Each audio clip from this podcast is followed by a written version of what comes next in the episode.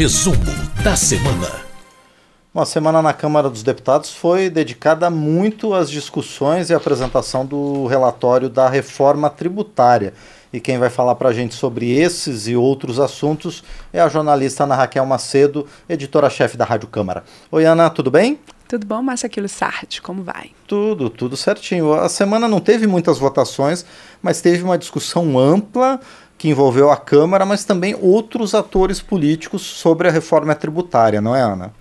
É sim, Márcio. Eu diria que foi aí o assunto principal dessa semana, foi essa discussão sobre a reforma tributária, porque não só houve a apresentação formal do relatório do deputado Agnaldo Ribeiro, do PP da Paraíba, ele que, ali na conclusão dos trabalhos de um grupo que foi constituído na Câmara para discutir a reforma tributária, ele havia colocado ali apenas pontos principais que poderiam ser abordados no relatório, mas agora ele de fato apresentou um relatório. Mas não foi só isso. Houve uma série de encontros, debates, reuniões, e, é, inclusive, o com-presidente da Câmara, Arthur Lira, ele reuniu nessa quinta-feira, na residência oficial da Câmara dos Deputados, governadores, representantes dos 27 estados, justa, justamente nessa tentativa aí de construção de um acordo sobre a reforma tributária, porque ela não afeta apenas ali a cobrança de tributos por parte do governo federal, ela vem também para uh, ajustar e para modificar a forma de cobrar tributos nos estados ali pelo ICMS e nos municípios pelo ISS. Também nessa semana, o presidente Arthur Lira se encontrou com o ministro da Fazenda, Fernando Haddad, já ajustando também pontos e nessas últimas conversas. E o presidente Arthur Lira sinalizou que na primeira semana de julho a reforma tributária vai ser colocada em votação no plenário da Câmara e que a ideia, a partir agora, dessa formalização e apresentação do relatório do deputado Agnaldo Ribeiro, que nessas próximas semanas, esses próximos dias, todos esses atores envolvidos, seja o, no, os entes, sejam os entes federativos, né, União, estados, municípios, sejam os setores da economia afetados pela reforma tributária, que todo mundo possa, a partir desse texto, ir conversando e ajustando. O próprio relator Agnaldo Ribeiro, na apresentação eh, dos pontos principais do seu relatório nessa quinta-feira à noite, ele convocou uma coletiva de imprensa para explicar os pontos principais desse seu relatório, então apresentado agora formalmente, o projeto apresentado formalmente. Ele sinalizou isso, que se tratava de um relatório preliminar, quer dizer, é uma primeira é, versão ali desse relatório, mas já sinalizando que sim, ele vai ser aperfeiçoado, vai ser discutido até a votação na primeira semana de julho. O que está previsto aí nesse relatório que foi formalizado pelo deputado Agnaldo Ribeiro, Márcio? Primeiro, o que já vinha sendo realmente discutido é que você é, elimina ali ao longo do tempo, né, num período de transição, a cobrança de cinco tributos três deles ali federais, PIS, COFINS e o IPI, que é o, Imposto sobre Produtos Industrializados, um imposto estadual, como eu disse, que é o, IS, o ICMS, e um imposto municipal, que é o ISS. Então, você elimina a cobrança desses cinco tributos para fazer uma cobrança única, no que está sendo chamado ali de imposto sobre valor agregado dual. Por que dual? Porque você tem uma parte dele com essas três, com esses três tributos federais que eu citei, e o outro ali com os tributos ali que hoje são estaduais e municipais. Outra é, é, mudança significativa é que não só eles são eliminados esses tributos e há uma cobrança única, como eles também passam a ser cobrados no destino, quer dizer, onde eles de fato os produtos e os serviços são consumidos e não na origem como é hoje, que é, quer dizer, onde é produzido, esse, principalmente no caso de produtos ali industrializados, agricultura. Então, isso aí, principalmente essa mudança de cobrança da origem para o destino, isso afeta muito os estados, porque estados que têm sua economia muito baseada na produção, mas que não têm ali um mercado consumidor tão amplo, como, por exemplo, Mato Grosso, que é muito forte na produção agrícola brasileira, eles vão ser mais afetados. Então, aí, esse que era o, o grande nó de propostas de reforma tributária anteriores. E aí, o que, que vem de novidade nessa proposta que está sendo discutida agora e que o relator Agnaldo Ribeiro fala que é a grande virada o que de fato pode fazer avançar essa proposta é, pela primeira vez no Congresso, um assunto tão complexo. É que é o seguinte vão ser criados por essa proposta que muda a Constituição dois fundos, dois fundos para compensar justamente os estados, os municípios que são afetados ali mais diretamente por essa mudança na forma de cobrar tributos no Brasil a partir dessa proposta. Um desses fundos, que é o Fundo de Desenvolvimento Regional, ele vai ser com aporte, quer dizer, com recursos da União e prevê justamente a compensação dos estados, né, que ao longo do tempo, nessa questão de cobrança na origem dos tributos, muitos estados vinham, ao longo do tempo, oferecendo incentivos para fixação, por exemplo, de indústrias em seus territórios. Então, eles vinham é, fornecendo incentivos de ICMS, por exemplo, ICMS menor e com isso, então, esse Fundo de Desenvolvimento Regional ele vem para compensar o fim da chamada guerra fiscal. E um outro fundo também está é, tá sendo proposto, é, também com recursos da União, para compensar os estados também, os entes federados, um fundo de compensação justamente para aqueles incentivos que já estão dados e que têm um prazo ali para eles acabarem, que eles não podem acabar de repente para essas indústrias, por exemplo. Então, vem esse fundo também de compensação para esses benefícios tributários concedidos até certa data. Então, a criação desses dois fundos tem sido apontada como uma das grandes novidades da proposta e uma forma de vencer resistências. Os governadores que participaram da reunião com o presidente Arthur Lira nessa semana para tratar da reforma estão ali dispostos, estão ainda negociando, falaram que eles, os secretários de Fazenda, vão continuar apresentando sugestões ao relator Aguinaldo Ribeiro nessa questão dos fundos e também na questão da transição, Márcio. Porque não dá simplesmente virou a chave, aprovou a proposta e de repente tudo muda. Não é assim. Então, vai haver ali, por, por essa proposta em discussão, uma transição. Uma transição de oito anos para que comece então a ser cobrado totalmente o por esse novo IVA dual, esse imposto sobre valor agregado. Então, quer dizer, oito anos, ainda com a convivência do sistema antigo de cobrança de tributos e com esses novos tributos e com esse novo tributo unificado. E 50 anos para que seja, então, é, cobrado totalmente no destino, quer dizer, onde é consumido o produto e o serviço. Isso também para não afetar de uma hora para outra os estados e os municípios. Mas essa transição, esse tempo de transição, o próprio relator Agnaldo Ribeiro disse nesta quinta-feira em coletiva que isso pode mudar, que os estados estão apresentando propostas de transição e que ele vai analisar tudo isso ao longo desses dias até a primeira semana de julho, quando a proposta de reforma tributária deve ser votada. Lembrando, mas que nessa cobrança unificada de tributos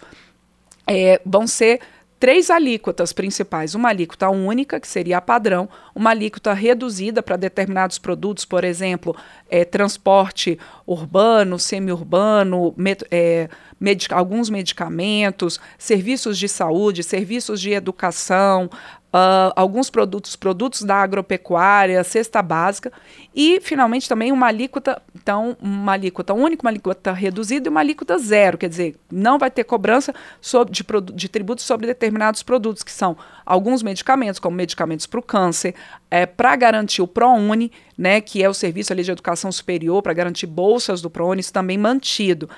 Também fica mantido o PS, que é um programa de incentivo também às empresas. Fica mantido o sistema do Simples Nacional, e com isso o relator Agnaldo Ribeiro diz que ali mais de 90% das empresas que prestam serviços continuam com o mesmo sistema do Simples, que são todas pequenas empresas.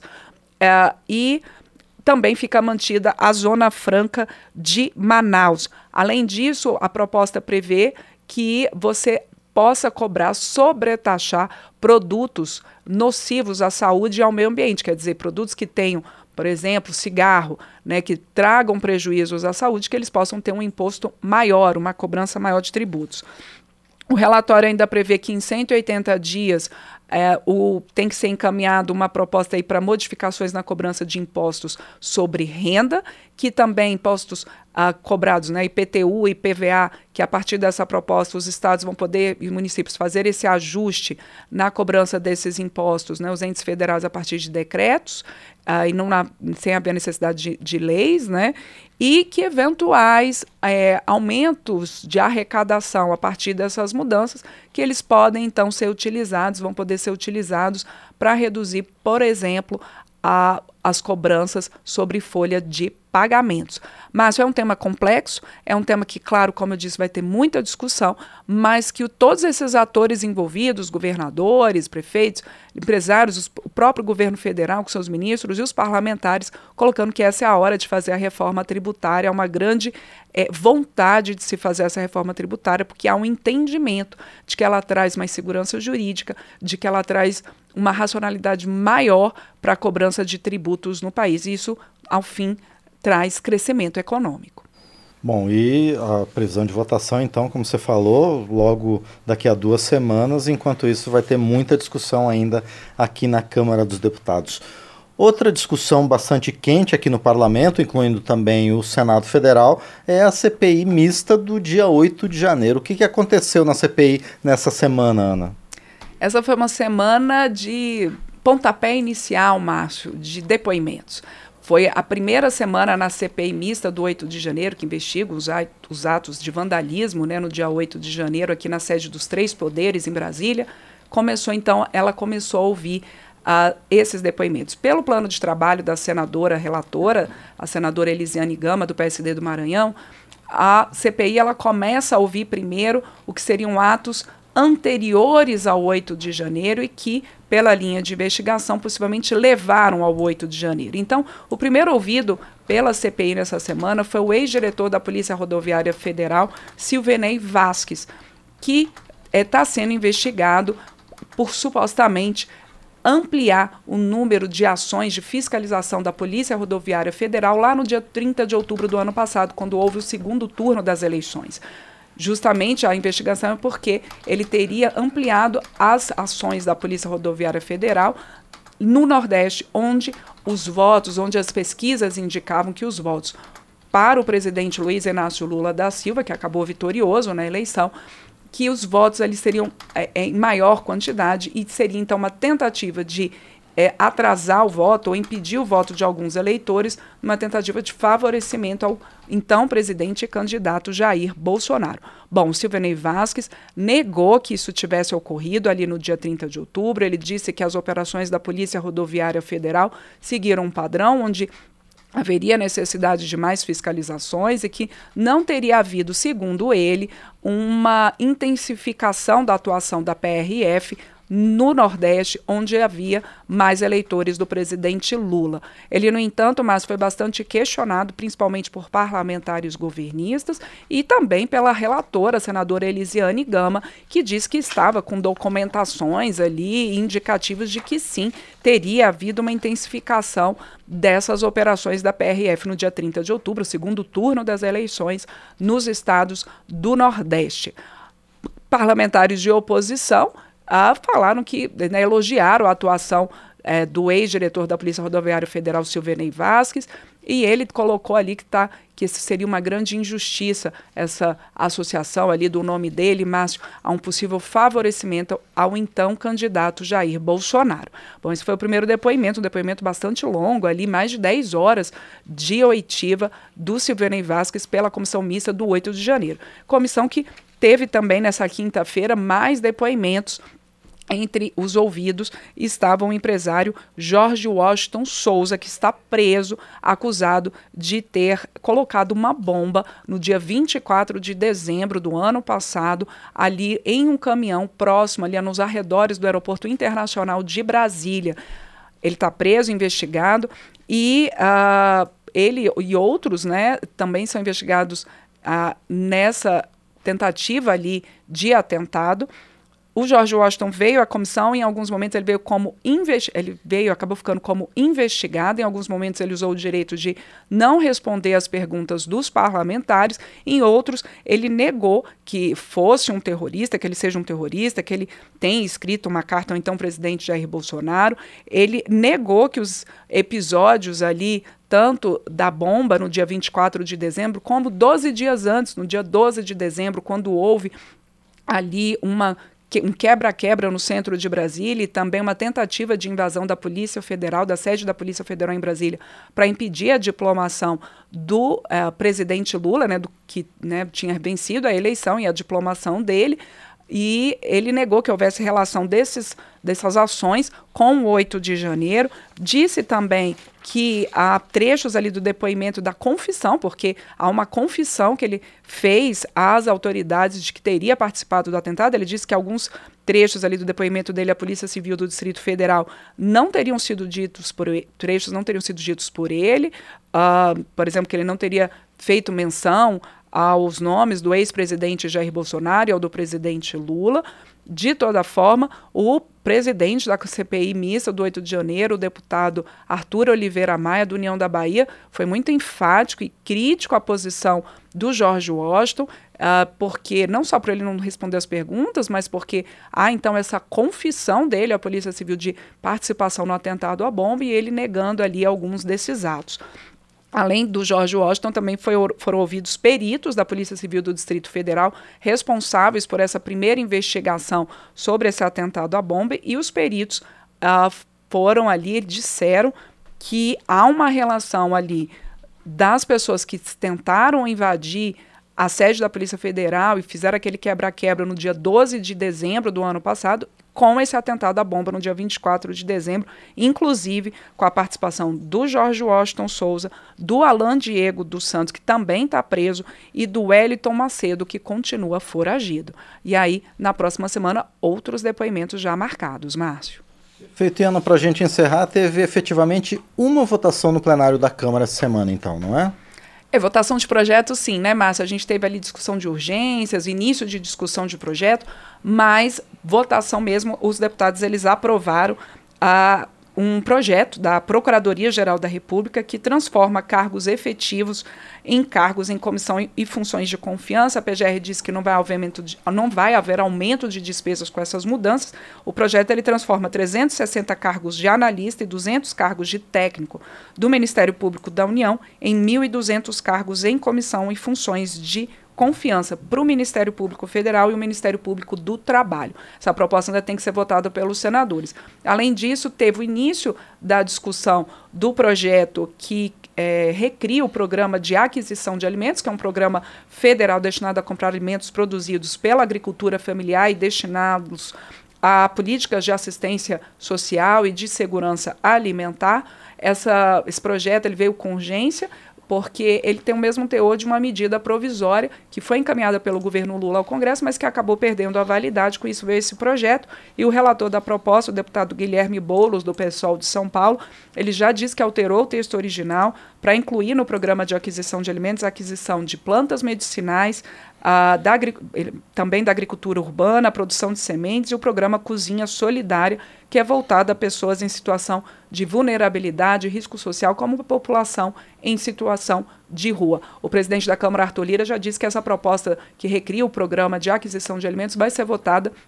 na primeira semana de julho no plenário, assim como a gente já tratou aqui da reforma tributária e também o projeto do novo marco fiscal, que já tinha sido aprovado pelos deputados, foi modificado pelos senadores e volta então à análise dos deputados na primeira semana de julho, uma primeira semana de julho, março, muito ligada a temas econômicos.